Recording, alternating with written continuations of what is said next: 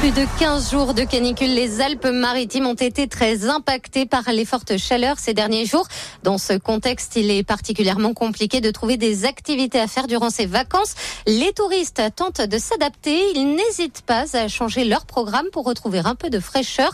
Olivier Campan est allé à la rencontre de ses vacanciers. Écoutez. On a fait quelques musées déjà ou des visites de cathédrales, choses comme ça où l'air est préservé il fait plus frais. Et donc euh, si on peut se permettre de, bah, de trouver un bar à l'ombre ou même de trouver des zones d'ombre sous des arbres ou des trucs comme ça, euh, voilà, c'est plutôt bien. Bah, on a décidé de faire les mêmes activités, mais par contre un peu plus à l'ombre. En général, euh, rentrer plus dans les magasins euh, pour avoir la climatisation, s'hydrater au mieux, etc.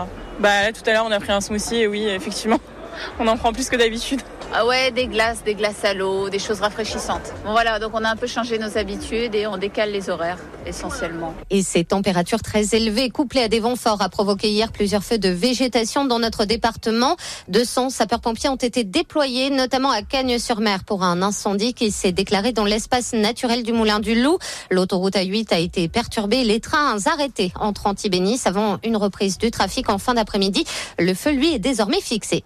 Exit l'ancien bowling, les pelleteuses sont à pied d'œuvre à Nice. Elles poursuivent la déconstruction du palais Acropolis. La phase de désamiantage est bientôt terminée.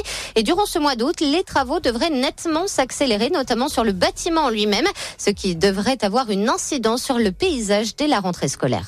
Et puis Cannes consacre en ce moment une exposition à Romy Schneider. Elle montre le parcours atypique de l'actrice à travers 250 œuvres, dont des interviews, des vidéos, des documents de tournage, mais aussi des des costumes et des photos photos inédites.